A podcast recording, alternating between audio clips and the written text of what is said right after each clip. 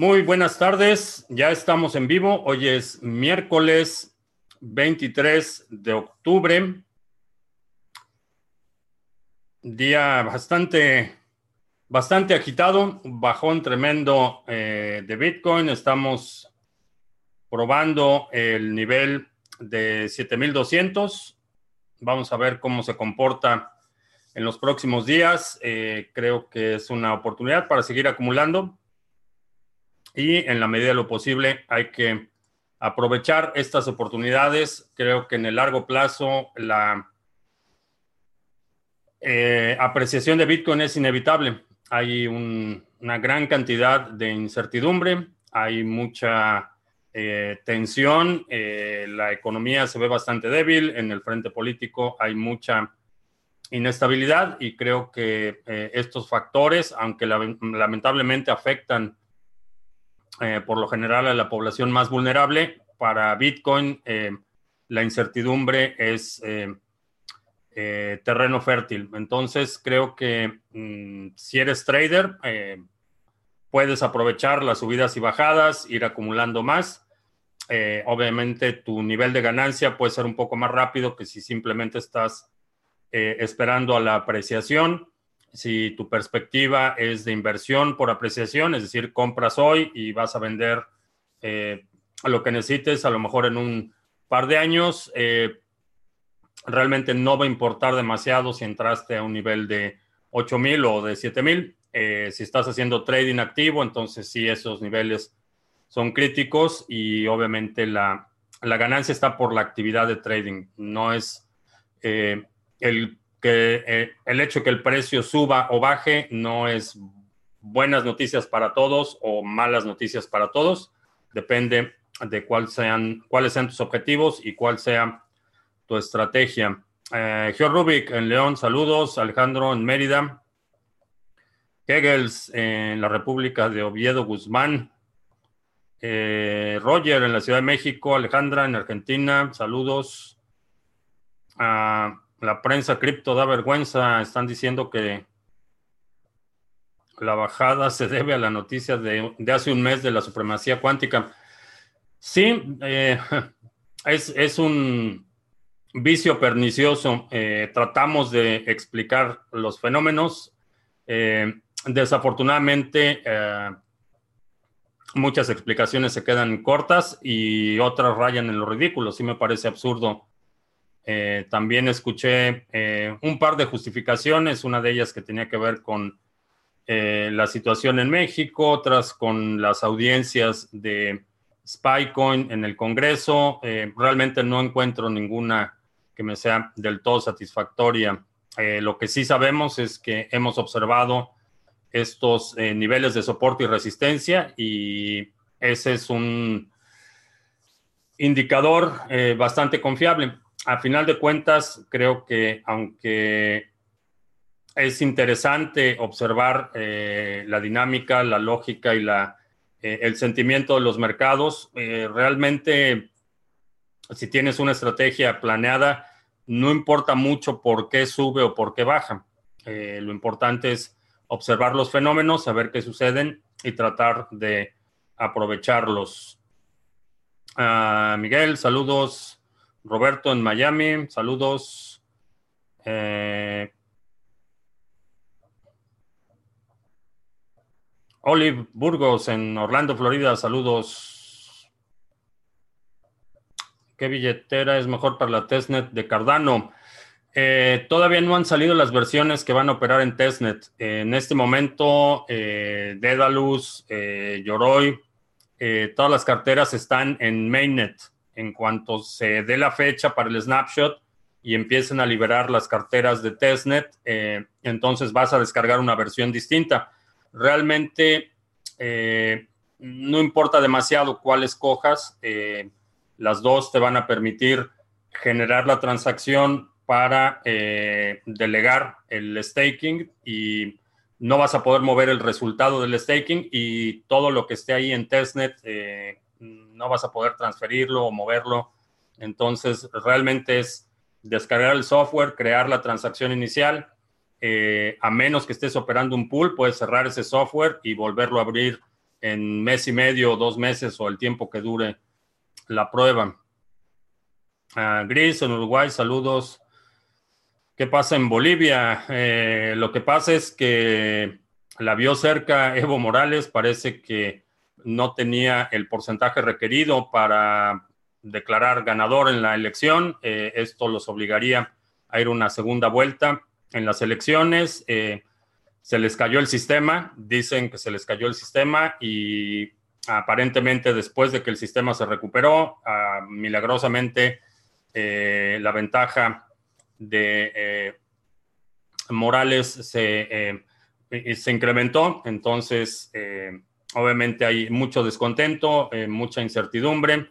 Eh, lo que Morales está llamando un golpe de Estado es un resultado del, ejercicio democrático eh, y al buen estilo eh, de dictadorcillo latinoamericano, me parece que va a quedarse en el poder, al menos por otro periodo. esto no sin antes un periodo de bastante inestabilidad. Ah, Jesús, saludos. Ricardo en Venezuela. Machi en Galicia. Jesús en España.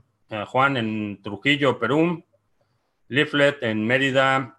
Eh, Juan, saludos. Mm, Neil en Puebla. Israel en Venezuela. Enki en Morelia. Borcube en Venezuela del Norte donde pueden fumigar presidentes municipales, pero no a los delincuentes. Sí, eh, es, eh, inevitable la pregunta, ¿qué pasaría si cualquier ciudadano eh, colabora en la fuga o facilita la evasión o impide el arresto de alguien con una orden de aprehensión? Te llevan a la cárcel. Es, eso es lo que pasa a los ciudadanos comunes y corrientes. Pero quienes se dicen intocables eh, eh, aparentemente no sufren este tipo de consecuencias. Irónicamente, las versiones oficiales han estado eh, con una montaña de contradicciones. primero, que era el gabinete de seguridad quien tomó la decisión de liberarlo. Ya sabes quién dice que primero que él fue el que decidió liberarlo para salvar vidas, luego que no fue informado del operativo, una tragedia. Eh, libertad financiera en Culiacán, saludos. Alejandro, Nueva York, saludos. CH en Tamaulipas, eh, la tecnología que usa Cody tiene que ver con la blockchain. Eh, no directamente con la blockchain, es simplemente una base de datos que van a controlar las autoridades y con la que van a vigilar todas las transacciones. Es un mecanismo de vigilancia. Cristian en Bogotá, eh, Gabriel en Argentina, Abel Seguán en Ibiza. Ah, que si les voy a informar la mecánica de Cardano para el testnet, eh, lo mencioné en la, lo, expliqué con más detalle en la transmisión, me parece que fue el lunes, puedes checar en los eh, timestamps lo expliqué con bastante detalle. Eh, en cuanto haya fecha y el software esté disponible, eh, voy a hacer un tutorial. Que si llega a los 6000, tengo un trade abierto de los 8000. Eh, si el trade es, si tienes una posición en contra, mm, no creo que llegue a los 6000.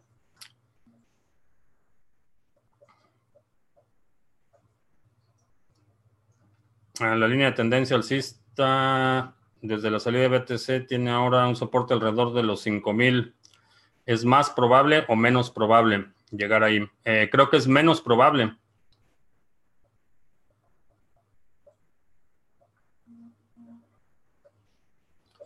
Vengo dando vueltas por toda la web con parte de la tarea. La inversión de la curva de rendimiento fue el 25 de marzo, por lo cual faltarían aproximadamente 97 días para la recesión. Sí, es correcta la estimación y no sé si has visto las noticias o has estado al pendiente de lo que está pasando, pero muchos eh, muchas instituciones ya están hablando abiertamente de incertidumbre, eh, medidas precautorias, eh, lo que está pasando en la Fed, que está básicamente subsidiando con miles de millones de dólares la operación día a día de los bancos, es, es alarmante. Entonces, creo que eh, la, recesión está más cerca de lo que creemos. Eh, Nabucodonosor, en Bogotá, saludos Juanjo. Eh, la cartera de Abra, nunca he utilizado la de Abra, honestamente. Ah, Iván, advertencia, programa no apto para Chairos. El contenido de este programa puede herir susceptibilidades. Pues sí, no apto para gente que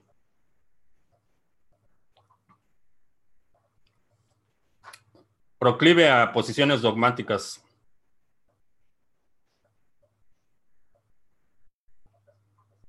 Ah, mucha gente dice que Maduro está detrás de los acontecimientos en Chile, Perú, Ecuador. Yo creo que tiene que ver con un mecanismo psicológico, sociológico parecido a la epidemia de risa.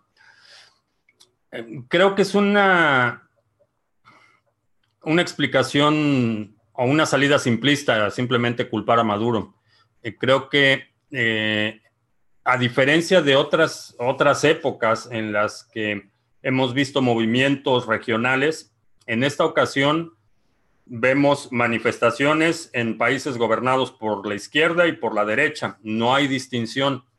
Y como lo hemos eh, comentado en otras ocasiones, la impresión que tengo es que eh, este eje de batalla ideológica se está moviendo de derecha a izquierda a, gobiernos autoritarios y gobiernos eh, más eh, controlados. Creo que el, eje se está moviendo hacia ese vector y creo que vamos a ver una aceleración de la demanda de, de muchos países por tener el gobierno bajo control lo estamos viendo en el Líbano. Eh, realmente el, centro de la propuesta no es una medida en particular, sino la corrupción generalizada de los gobiernos. Entonces, la reacción que están tomando los gobernantes es poner un poco más de controles o, aparentemente poner bajo control eh, la situación de la corrupción. Eh, están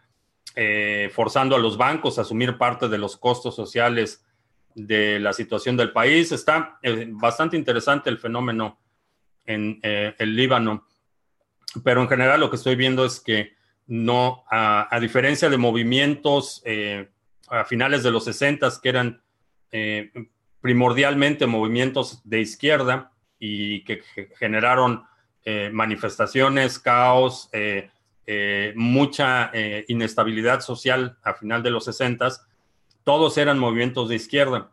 Lo que estamos viendo ahora es que, eh, como, como, mencioné, ya el eje no es tanto derecha o izquierda, sino es más bien eh, eh, básicamente hacer responsables a los gobiernos de las consecuencias de sus acciones y en general creo que es un movimiento positivo.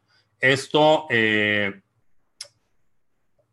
lo separaría un poco de, los movimientos independentistas que, aunque en el fondo tienen el mismo, eh, el mismo llamado a la representatividad, la gente no siente que su gobierno realmente representa sus intereses y por eso es que se da la, eh, la protesta. Pero en algunos casos eh, es más de corte nacionalista, como el caso de Cataluña, en otros es generalizado contra la ineficacia de las medidas eh, gubernamentales. Eh, definitivamente eh, se está acelerando mucho, se están moviendo las cosas muy rápido. Ah, ¿Qué respuesta dio el Congreso a Spycoin?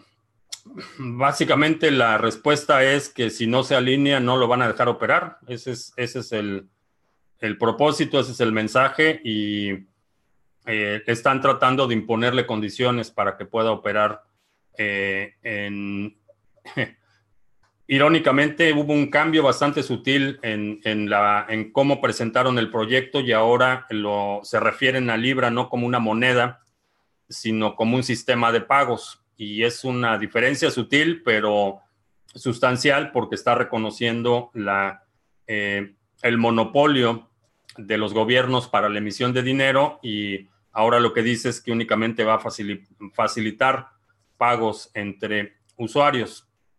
Entonces están cambiando, están dándole ahí un, eh, un, giro a cómo se había presentado originalmente el proyecto. Eh, ¿Qué opino de DeFi, economía? Eh, creo que es un término de marketing. En términos de tecnología no tiene, no hay ninguna, ningún rigor. Cualquier cosa le puedes llamar DeFi y mientras medio involucre eh, criptomonedas y usuarios, cualquier cosa le puedes llamar DeFi. Realmente no, en mi opinión es un término hueco, realmente no, no tiene ninguna, ninguna sustancia.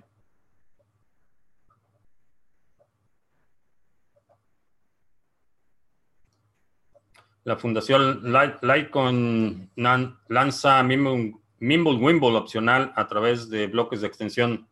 Después vendrá para BTC. Eh, creo que sí. Creo que sí. Eh, ¿Cuándo será viable crear aplicaciones en Cardano? Eh, ya puedes empezar. Ah, tienen un tutorial bastante completo para programar en Bluetooth, que va a ser el subset del lenguaje para programar contratos. Ya lo puedes hacer.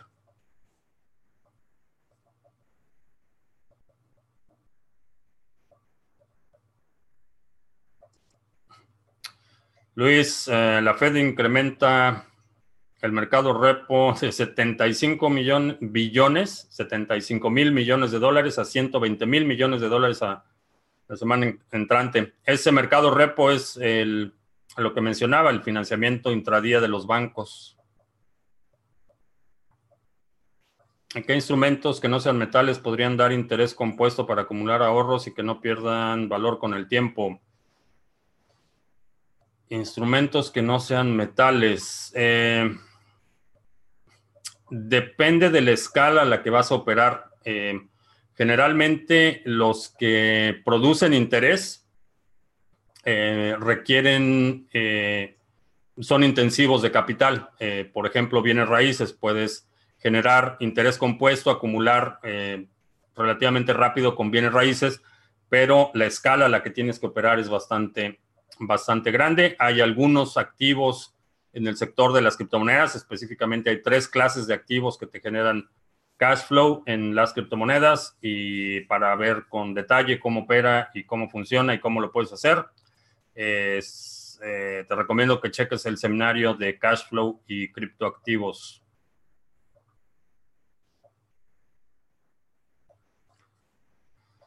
Una respuesta simplista y correcta es que si Fidel no hubiera apoderado de Cuba en estos 60 años y patrocinado el comunismo todo este tiempo, el mundo estaría mejor.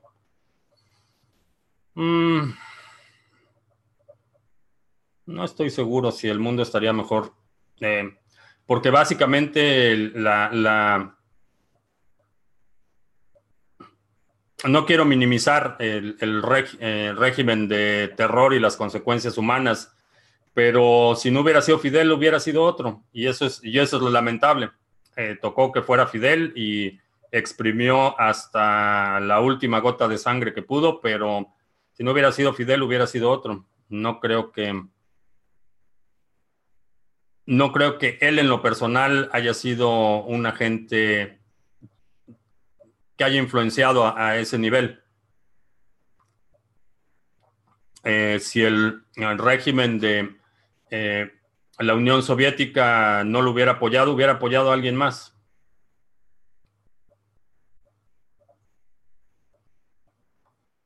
Mm, José Luis dice que abres una buena cartera, pero no hagas swaps por las comisiones altas. Leaflet, si me fuera a vivir a Portugal, debería abrir una cuenta bancaria ahí y no derivar mi dinero a bancos españoles para evitarme el rollo con Lolita. Eh, no sé exactamente cómo funciona. alguien, alguien me comentaba que si eres ciudadano español, creo que hay un periodo que tienes que seguir tributando en España. No estoy, no estoy seguro cómo funciona eso, pero lo más importante es que separes eh, tu actividad personal con tu actividad de negocios. Si tienes una entidad, una persona moral eh, o una entidad legal que realmente tiene los activos y tributa en otra jurisdicción, todo lo que es tu ingreso personal lo puedes eh, minimizar y ni siquiera te tienes que cambiar de país.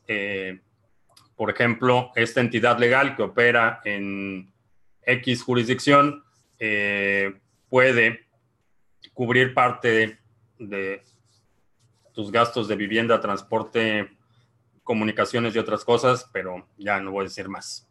Imaginación, muchachos. Hay mucho desorden por todo el mundo, necesitamos un nuevo orden mundial. Eh, Sí hay mucho desorden y no necesitamos un nuevo orden mundial mm, con mayúsculas, como lo pones.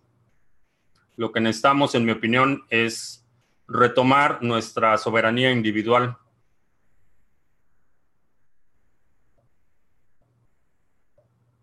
Tortas de pan de muerto, nunca había escuchado semejante cosa.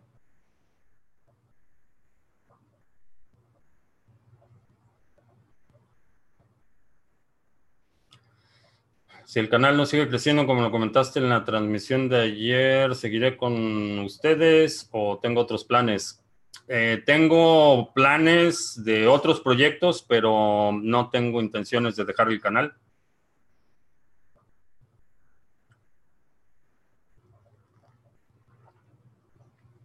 Sobre todo porque no le digan a nadie, pero es una excelente excusa para leer todo el tiempo.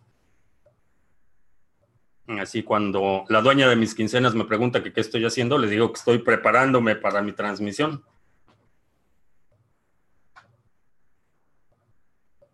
La nacionalización de empresas, que existe una corrupción por parte del gobierno, si se privatizan esas compañías, se hacen monopolio de control de recursos, ¿cuál puede ser la solución? La nacionalización de, hecho es un monopolio. La diferencia es que hay monopolios privados y monopolios públicos o públicos en la que un grupo de eh, criminales eh, tienen el control de los recursos. Por ejemplo, en México Pemex ha sido empresa de todos los mexicanos con el asterisco y la aclaración de que solo los mexicanos que son parte del sindicato y dan sus cuotas sindicales o eh, corruptos en el gobierno. Eh, ellos son los que controlan el petróleo, no los mexicanos, y los beneficios que ve México eh, del petróleo son marginales. Prácticamente todo el ingreso petrolero de México se va a pagar los gastos corrientes del gobierno. No hay inversión en infraestructura, no hay investigación, desarrollo, no hay nada de eso. Todo se va directo a pagar los costos de operación del gobierno y las prebendas de los, los privilegios del sindicato. Entonces, en términos, lo que es, eh, lo que es una mala idea es eh, el monopolio en sí. Ahora, hay monopolios naturales y esto es eh, industrias en las que mientras más grande una empresa se vuelve más eficiente. En el caso, por ejemplo, de las telecomunicaciones, en los 80 por ejemplo, eh, había eh, cientos de pequeñas empresas de telecomunicaciones telefónicas que daban servicios eh, regionales. Entonces, si vivías en una ciudad, tu operador local de telefonía te daba el servicio. Si necesitabas un servicio o una conexión a otra compañía, tu compañía local tenía que establecer la interconexión con esta otra compañía a la que estabas hablando. Entonces, en términos de eh, de infraestructura, de eficiencia, era un, sistema muy ineficiente. Es el tipo de servicios que se beneficia eh, eh, con la acumulación de capacidad. Mientras más grande es la telefónica, cubre una, región mayor, la interconectividad es más fácil. Lo mismo sucede con los bancos.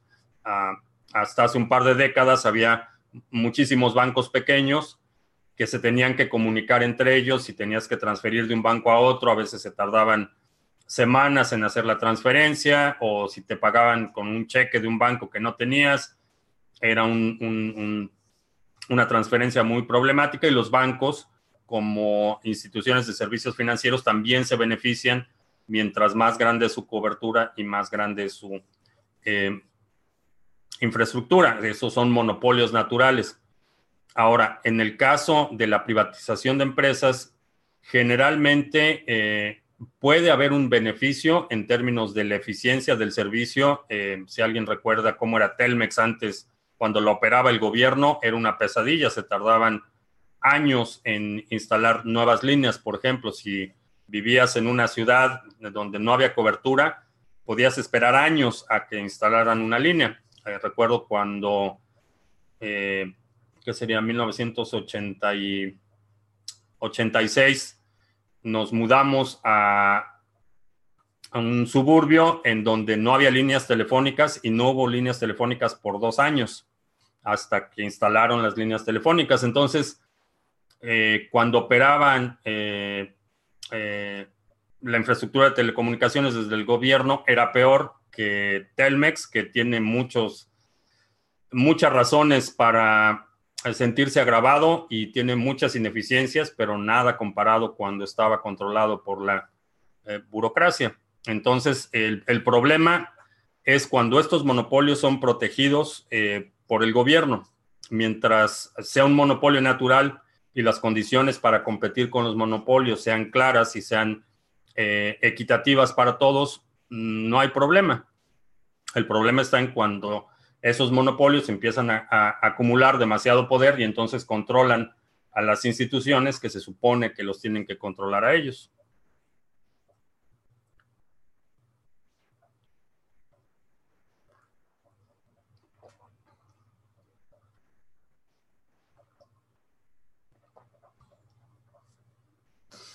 ¿Es posible alcanzar el 100% de transparencia en instituciones públicas?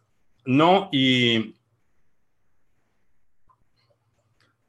no creo que las instituciones deban de, ser 100% transparentes. Y la razón es porque muchas veces eh, los gobernantes y los líderes de países tienen que hacer cosas que si la gente supiera se horrorizaría. Y esa es una realidad, es una realidad del poder. Eh, no creo que el 100% de transparencia sea ni siquiera sea bueno. Y esto eh, se traduce en un alto nivel de ineficiencia. Si, los gobernantes tienen que reportar cada paso que dan o cada decisión que toman, eh, el gobierno se colapsa, no puede funcionar así.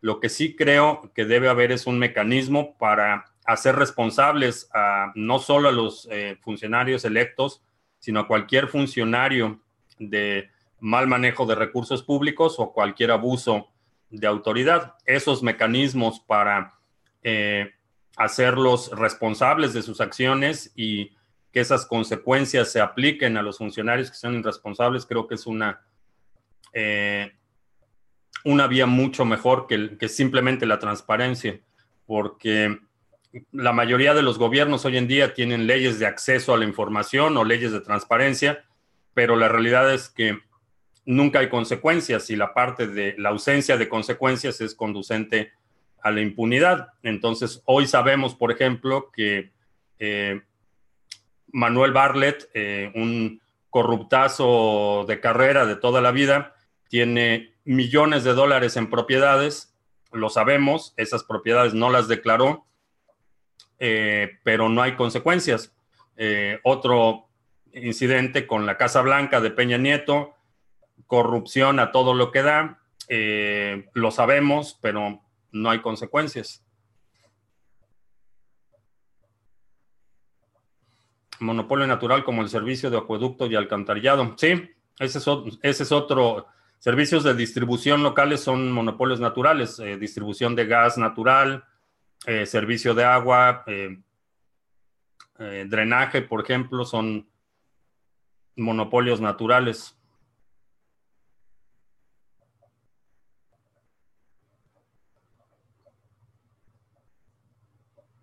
La burocracia se basa en el secretismo, sí. Mm, decía Marx que, Carlos Marx, que la esencia de la burocracia es el secreto.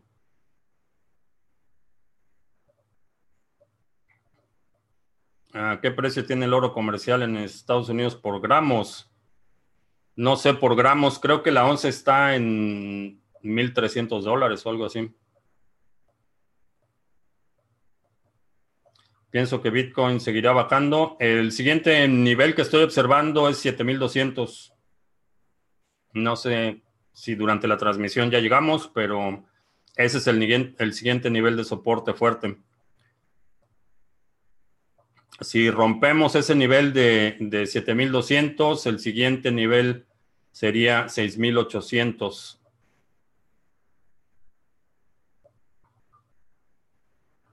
Ah, la crisis económica tiene que ver algo con lo que está sucediendo en Barcelona. Eh, la mayor parte de la agitación social eh, tiene raíces económicas. Generalmente sí. La, gente toma las calles cuando empieza a ver que ya su, eh, su ritmo de vida o su capacidad de proveer para su familia está siendo amenazada. Entonces, sí, generalmente la eh, agitación social tiene raíces económicas, generalmente. Rara vez eh, va a ser por cuestiones ideológicas. Uno de los argumentos eh, de los separatistas es que están subsidiando otras, otras regiones, no únicamente en el caso de Cataluña, en el caso de México ha sido por por décadas eh, los estados eh, más prósperos en el norte siempre se han quejado que tienen que subsidiar a los estados más pobres en el sur. Eso es inevitable.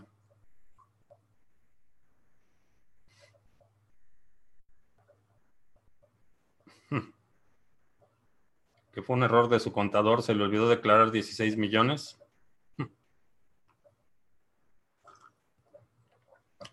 A eso me refiero, que no hay consecuencias.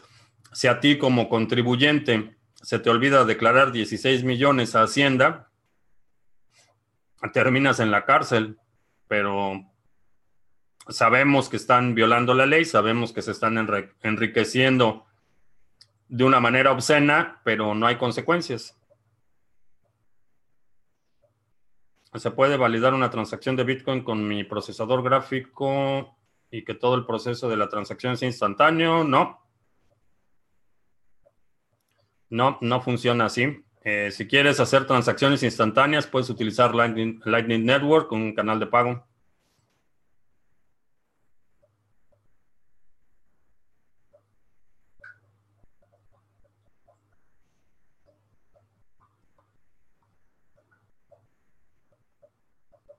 ¿Qué opino que la gente naranja se haya adjudicado la subida de los 20 mil al finales del 2017? Demencia senil.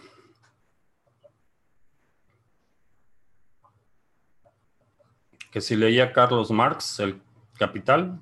Claro que leí El Capital.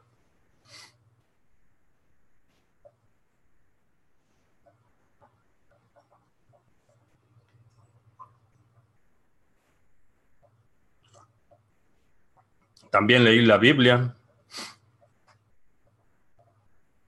Ah, McAfee dijo que Bitcoin estará en 2 millones de dólares a fin del 2020. ¿2 millones? ¿Ya subió? Dino a las drogas. La cocaína destruye el cerebro. En los países de Hispanoamérica tiene su Real Academia de la Lengua o se basan en la lengua española. No, cada país tiene su cada país tiene su academia de la lengua. La mayoría de los países, no sé si todos tengan, pero la mayoría sí.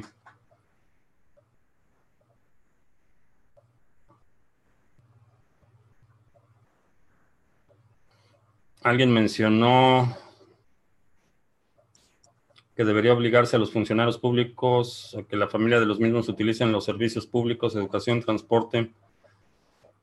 No necesariamente es una buena idea. eh, obligarlos. Eh, pero creo que tienen demasiados privilegios que no merecen y que no pueden justificar. Eh, por ejemplo, en el caso de la educación, estoy en contra de obligar a cualquiera a que estudie en un lugar determinado. Creo que la gente como padres tenemos la obligación de dar la mejor educación que podamos a nuestros hijos y si esa educación es fuera del sistema público, es parte de nuestra responsabilidad. Eh, sin embargo, debemos hacerlo en las mismas condiciones independientemente de que sea un funcionario público o no. El hecho de ser funcionario público no otorga o no debe otorgar privilegios adicionales a los que tienen los demás ciudadanos si los demás ciudadanos tienen acceso a un seguro médico privado y lo pagan de su bolsa, que los funcionarios tengan los mismos privilegios, pero tanto así como obligarlos. Em, Roberto, onza de oro 1494. Y la onza de oro son, si no mal recuerdo, 32, 32.5 gramos. Sí, 32.5 gramos. ¿Algún día los contratos inteligentes podrían sustituir intermediarios burocráticos? Sí. Sí, por ejemplo, registro de propiedades. Esa es una implementación que creo que podría reemplazar buena parte de la burocracia y en muchos, y en muchos casos control burocrático. Hay muchos eh, eh, muchas instancias en las que le llaman un registro público de la propiedad, pero el público no tiene acceso al registro. Entonces, eh, realmente no es público. Ese sería un caso en el que se puede desintermediar bastante.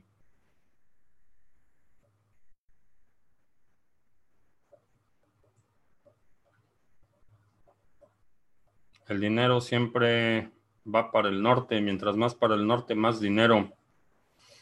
No es, no es exactamente cierto, pero, pero sí, por alguna razón, generalmente las eh, ciudades y países al norte, y, esto aplica también a, nivel de, de, países independientes, generalmente las regiones del norte tienden a ser más, más prósperas, no sé exactamente a qué se deban.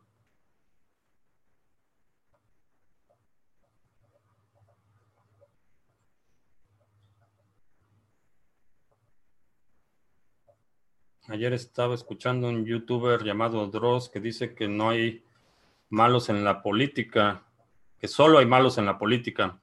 Y me recordó que mencionaste un libro donde dice que los buenos no llegan a la política. Sí, creo que para, para ser político y para ser exitoso como político eh, hay un componente de narcisismo y un componente de sociopatía eh, necesario para poder acceder a altos niveles de poder.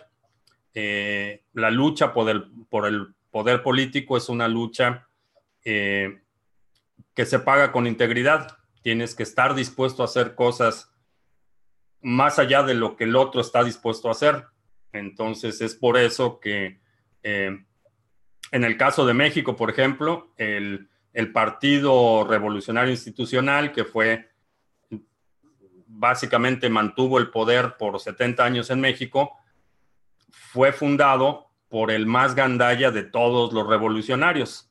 Entonces, todos, es un fenómeno muy interesante en México porque todos nuestros héroes nacionales de la revolución se mataron entre ellos. Y todos eran héroes, todos se mataron entre ellos y él, fue el más gandalla el que fundó el partido, el único que sobrevivió. Entonces, a, ese nivel. Se requiere un alto nivel de sociopatía y un alto nivel de narcisismo para llegar a esos niveles de poder.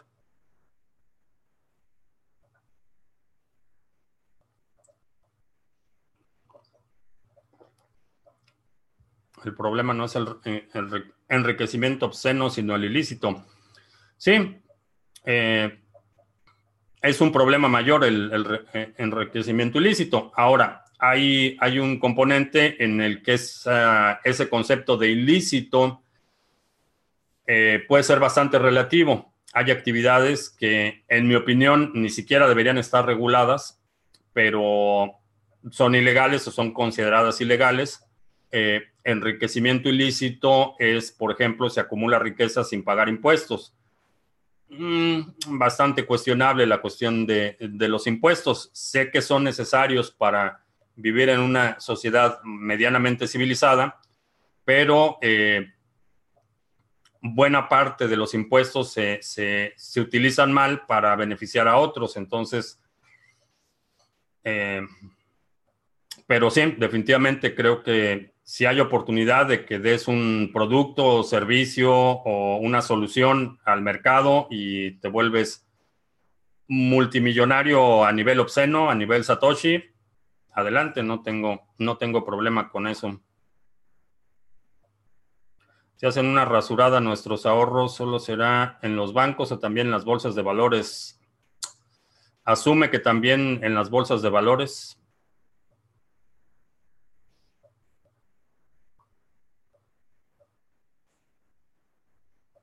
Sobre las carteras de papel, eh, tengo un video dedicado a las carteras de papel, búscalo aquí en el canal. ¿Cómo se puede anular la deuda monetario del mundo. Eh, no se puede. No se puede anular.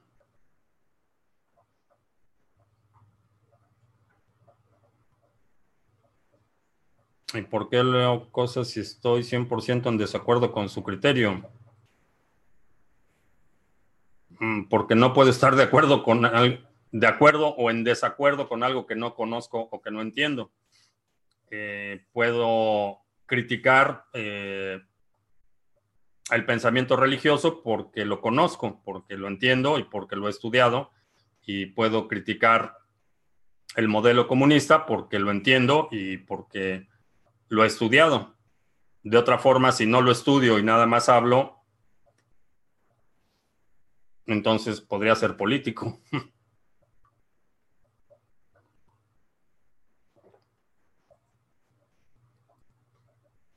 las soluciones que nos gobiernan las máquinas. Eh, no, porque las máquinas tienen que ser programadas por alguien y quien controla la máquina va por definición a controlar al gobierno.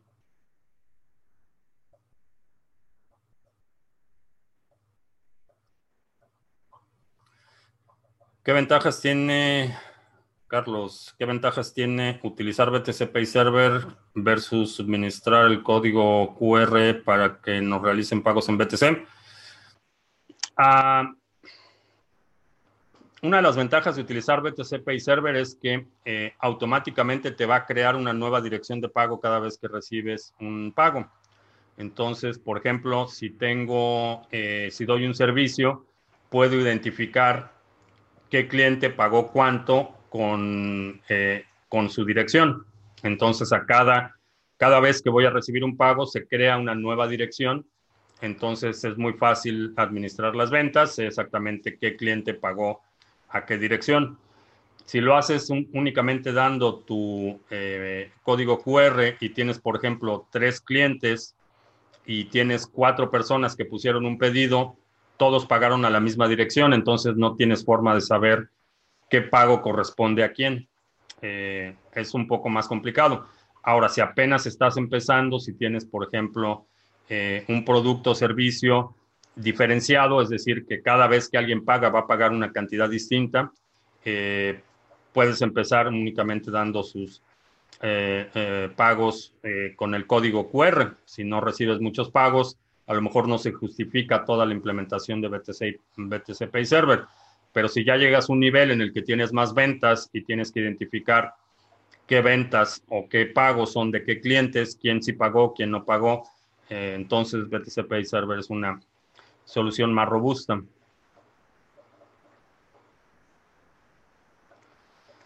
Estamos cerca de una recesión mundial. ¿Qué podría pasar con los países populistas? Eh, se van a volver más autoritarios, eh, van a abusar más del monopolio de la violencia y vamos a ver una redistribución forzada de la riqueza en muchos casos.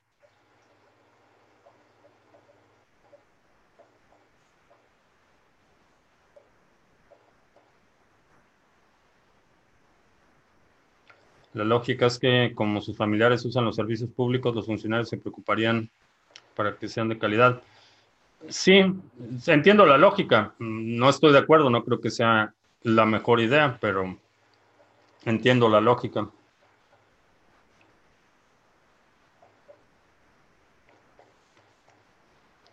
¿Será posible que en el futuro las decisiones del pueblo sobre asuntos del Estado sean instantáneas gracias a la blockchain?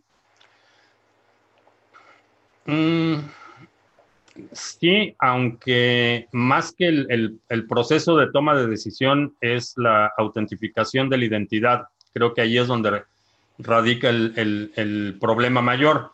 Eh, cómo captar el voto y cómo procesarlo, lo puedes hacer con una base de datos normal. Es la parte de la seguridad. El doble voto sería el equivalente al doble gasto. Asegurarme que si yo soy eh, residente de una jurisdicción, y ejerzo mi voto, ese voto no lo puede ejercer alguien más o no puedo ejercer múltiples votos para una misma decisión. Eh, esa es la parte que creo que sería interesante explorar. El cómo captar los votos y cómo procesar los votos realmente no necesitas una cadena de bloques. La parte de la identidad es donde creo que está el mayor reto.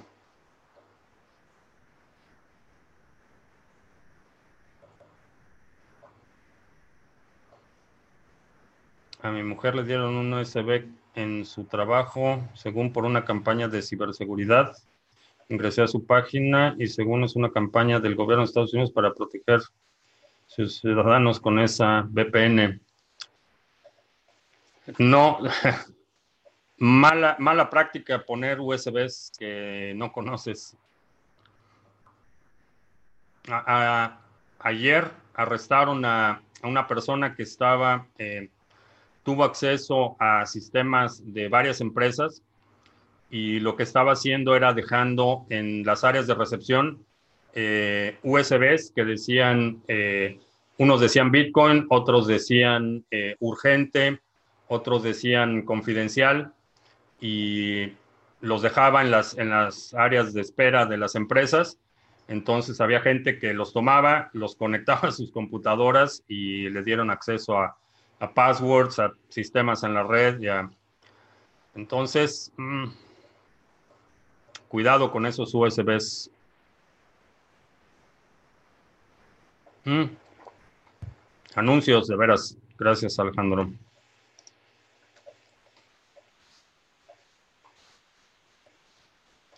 A propósito de privacidad y seguridad, si quieres navegar eh, utilizando eh, a la red de Tor por default, puedes utilizar el navegador Brave. Tiene la opción de navegar utilizando Tor, bloqueador de trackers, bloqueador de anuncios para que puedas navegar con mayor privacidad. Si descargas y utilizas el navegador Brave con el link que está en la descripción de este video, Brave nos da un par de bats que convertimos a satoshis.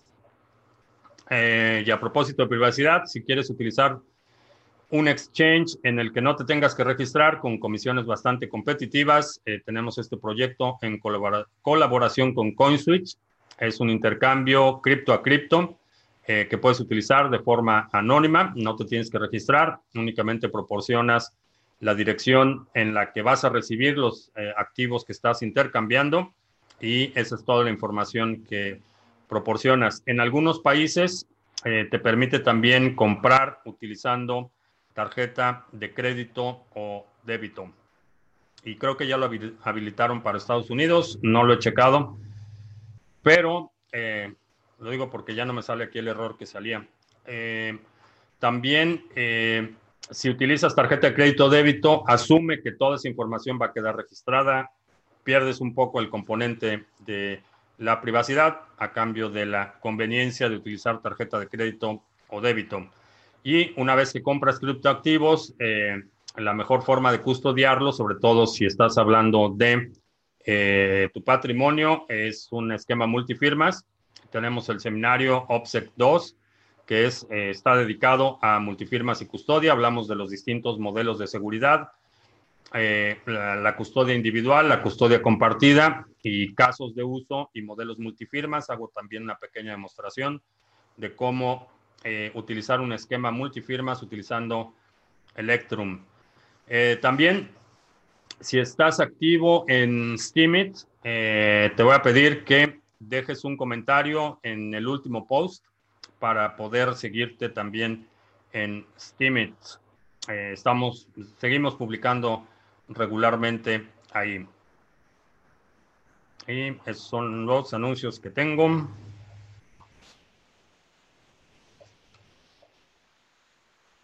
Eh, ¿Cómo funciona Bitcoins? Quiero invertir en eso. Antes, antes de poner dinero, Javier, te recomiendo que leas este libro, El Internet del Dinero, de Andreas Antonopoulos, para que entiendas exactamente en qué es lo que te estás metiendo. Eh, es una tecnología que te permite transferir valor eh, de forma descentralizada, pero antes de poner dinero te recomiendo que te eduques un poco de cómo funciona para que no vayas a salir raspado.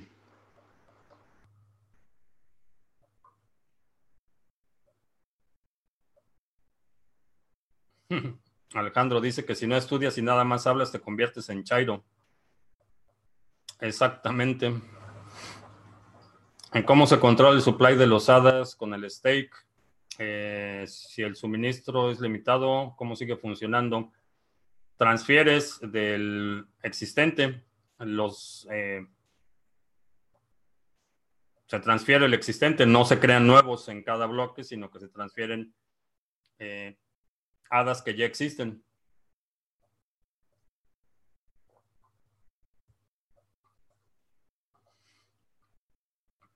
Ah, ¿Cuándo creo que serán visibles los efectos de esta supuesta próxima crisis mundial? Eh, ya están sucediendo. Eh, se fue el audio.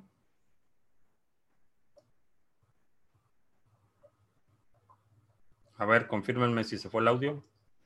Este, los efectos ya se están sintiendo. Eh, aquí no hay un solo día que no lea la noticia de que una empresa está cerrando, que una cadena comercial está despidiendo gente, eh, los despidos se están acelerando, eh, la parte de la producción de alimentos, se ha estado observando al mercado eh, futuros de productos agrícolas, es un desastre. por ejemplo, Kellogg's en Australia, ah, me parece que fue ayer o antier, emitió un comunicado eh, diciendo que van a tener que incrementar los precios de todos sus productos, eh, van a ser incrementos sustanciales, eh, va a haber, hay problemas con los cultivos en Argentina, en Brasil, los productores de granos están con cosechas muy por debajo de lo pronosticado, entonces hay hay muchas cosas sucediendo al mismo tiempo y los efectos, dependiendo de dónde estés y a qué te dediques, en muchos casos ya están aquí.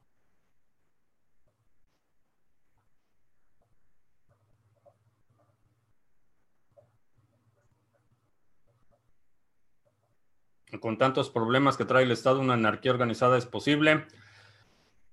Creo que eh, vamos, vamos encaminándonos un modelo de ciudades-estado más, eh, más gobiernos locales y más énfasis en los servicios eh, y la interacción de la gente con sus gobiernos locales. Eso es, eso es lo que creo que vamos a ver en los próximos años.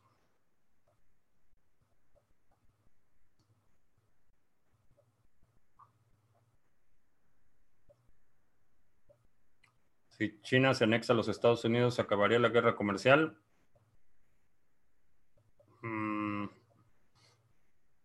Supongo que sí, pero también se acabaría China.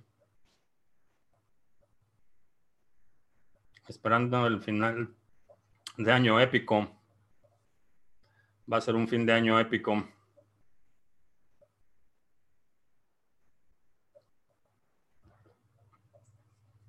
Un futuro en la película donde los jueces, policías en las calles dictaminen las sentencias a los delincuentes en el momento, incluidas las ejecuciones. Eh, lamentablemente ya está pasando aquí en Estados Unidos, ya eh, no es el modelo de Dread, pero estamos viendo ciudadanos inocentes eh, asesinados todos los días por la policía.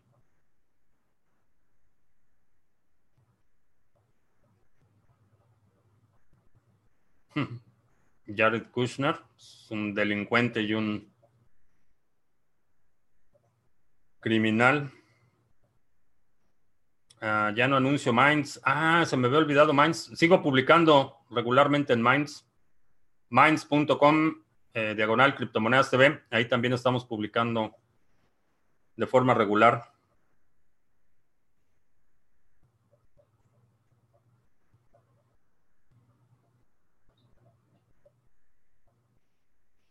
El problema que existe en México con las votaciones es que, aunque llegue a existir un supersistema de seguridad y verificación, solo con una torta y un fruit se venden su voto. Sí, la ignorancia de la gente es siempre un problema para la democracia.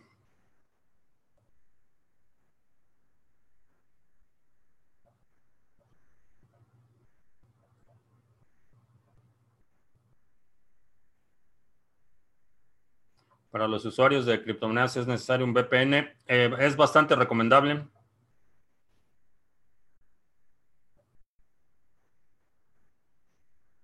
Ecuador parece que va a continuar el paro, ¿sí? Y va a haber más, más focos de agitación.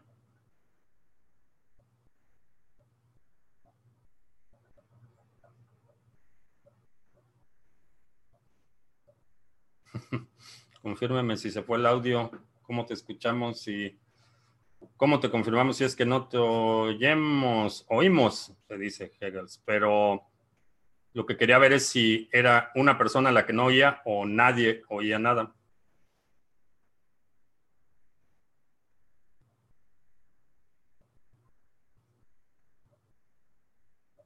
Las formas de trabajar de los grupos científicos, sus motivaciones para hacer las cosas, la esencia de lo que es la ciencia, podrían usarse para resolver los problemas económicos y sociales. ¿Sí? Se usa todos los días, siendo así la política desaparecería. No desaparecería, eh, no puedes eliminar la política. La política es una función humana. Eh, mientras haya gente va a haber intereses políticos y va a haber... Eh, eh, política es inherente al, ser humano. Ah, que si leí, el libro La apología de un matemático.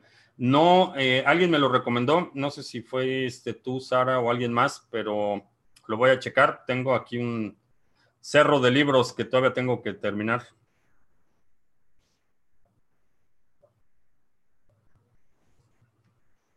Que si no se enfada la dueña de mis quincenas, no, tiene, digo, ella también tiene sus, sus proyectos.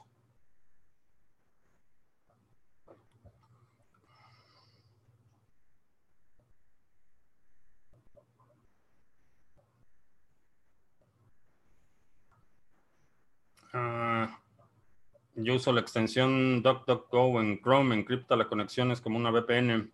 Es una buena alternativa. Si me gusta el aceite virgen extra de España, sí, es generalmente es lo que utilizo para, para cocinar.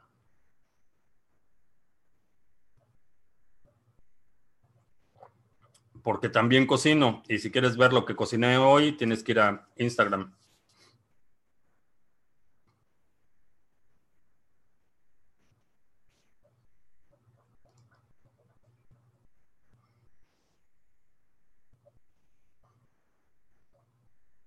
¿Es malo escuchar audiolibros o no tiene el mismo valor que leer? Mm, depende de tu... Es una cuestión personal. Hay gente que tiene una mejor retención auditiva. Eh, yo en mi caso prefiero leer porque subrayo libros, hago marcas, notas, etcétera. Pero hay gente que tiene una mayor capacidad de retención auditiva. Hay gente que tiene más... Eh, retención visual. Eh, yo prefiero el libro, pero no es, no es malo, es simplemente un estilo de aprendizaje.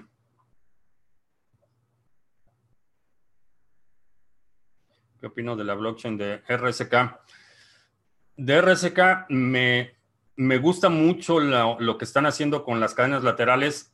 Desafortunadamente no he tenido tiempo de eh, contactar y formalizar una entrevista que tengo pendiente con Diego eh, de RSK.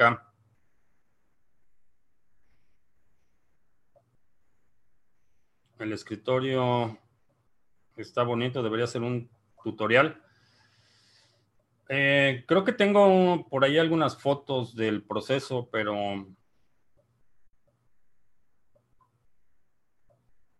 un canal de cocina estaría bien. No, porque entonces, no, de cocina no.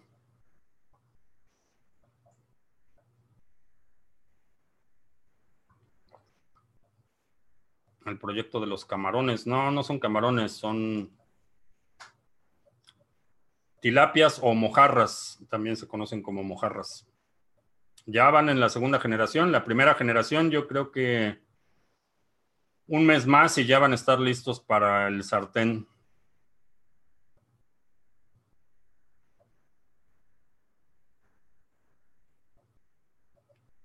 Porque después de tantos años de investigación hay enfermedades aún sin cura? Porque no dejan dinero o dejan más dinero los remedios.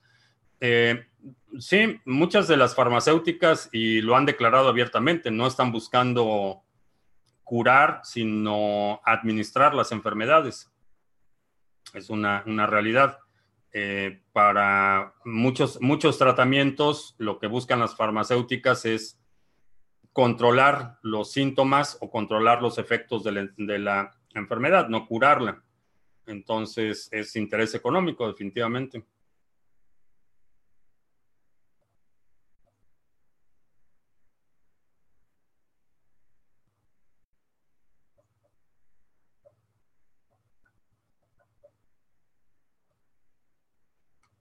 Programas de... Programas de cocina no, porque hay que lavar muchos trastes.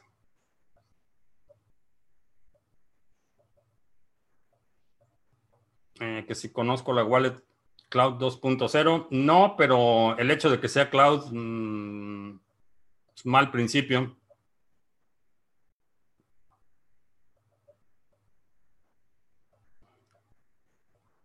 ¿Cuál creo que puede ser el punto más álgido de Bitcoin? No hablando de precios, sino de adopción y desarrollo. Eh, creo que uno de los principales catalizadores va a ser el colapso total de un sistema fiat. Eh,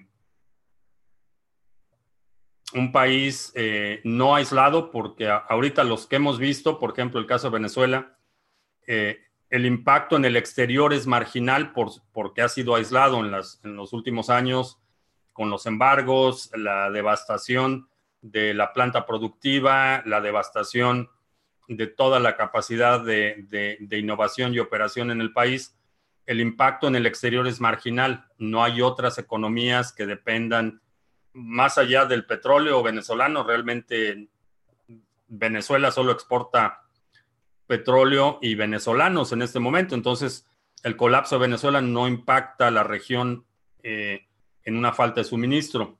Si hubiera un país eh, que se colapsa la economía y tiene interdependencia con países cercanos, creo que ese sería un catalizador enorme.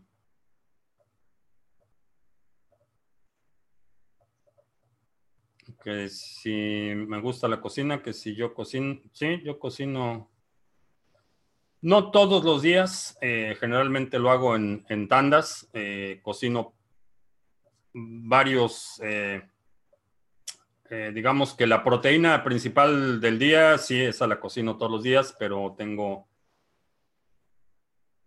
tandas de distintos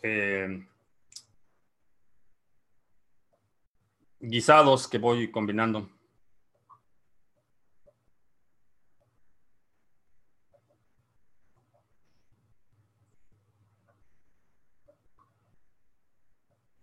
Si las criptomonedas no logran generar marca, acabará quedando la adopción a medio gas. Eh, no, no lo creo.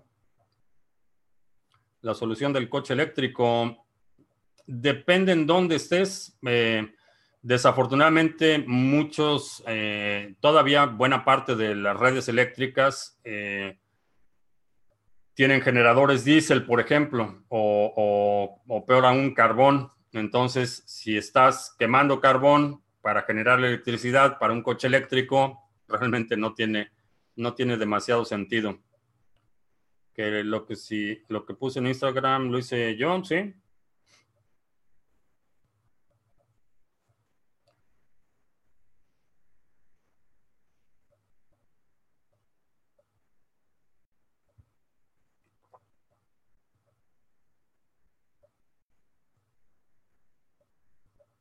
Los países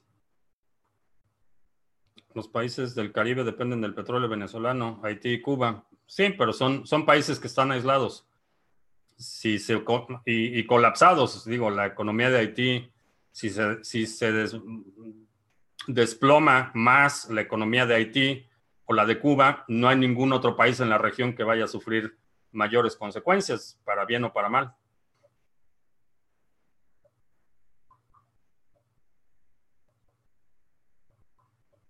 ¿Qué pasará con los mineros en el 2140 cuando no haya más que minar?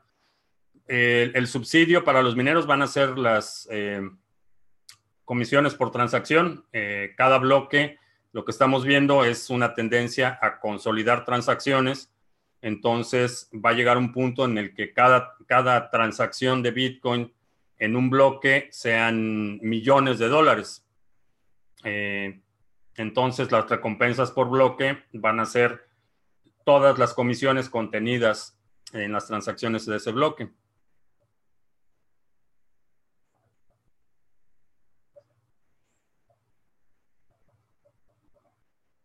Una semana sin café o una semana sin internet ni computadoras. Eh, sin internet.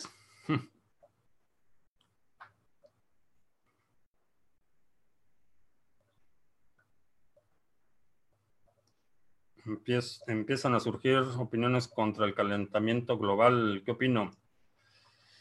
Eh,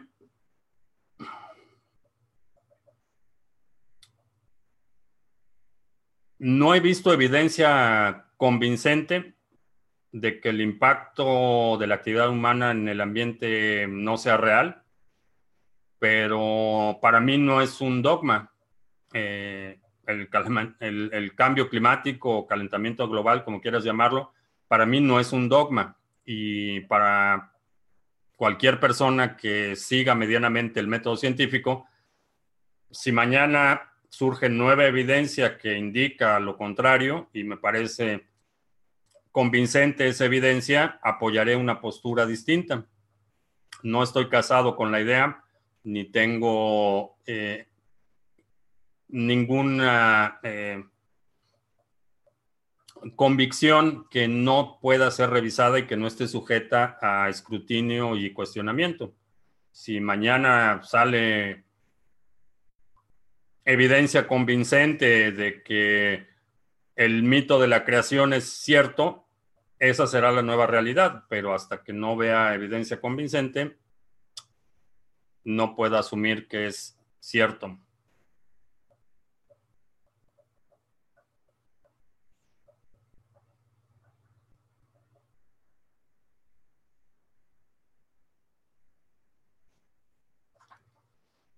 Que se apoyaría la financiación de investigaciones en física, matemáticas y biología, etcétera, una vez que esté funcional la tesorería de Cardano. No sé si, no sé si habrá la posibilidad de financiar eh, ciencias básicas. A lo mejor sí, no, no sé cuál es, cuál es el criterio. Asumo que la mayor parte de la gente involucrada en la votación va a preferir proyectos de, que beneficien directamente a la red pero sería interesante explorar. Eh, sería interesante explorar, inclusive podemos organizar un experimento con alguna de las redes que tienen eh, propuestas eh, sujetas a votación, hacer un experimento y proponer un proyecto de investigación de ciencias básicas y a ver cómo responden los stakeholders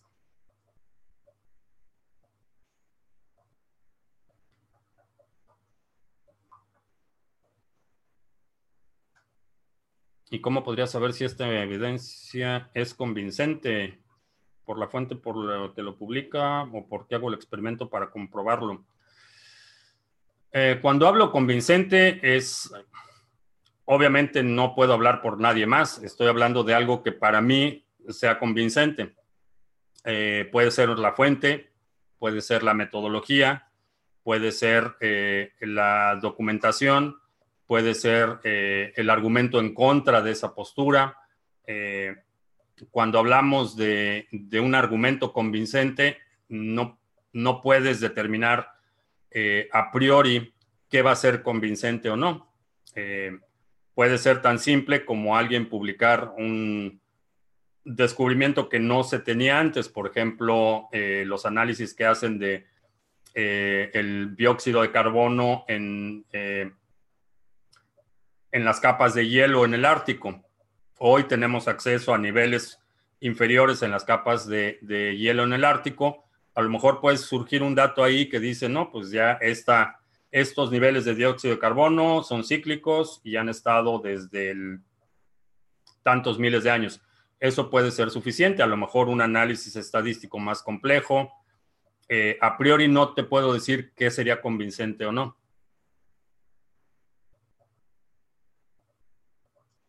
Ya nos estamos colgando.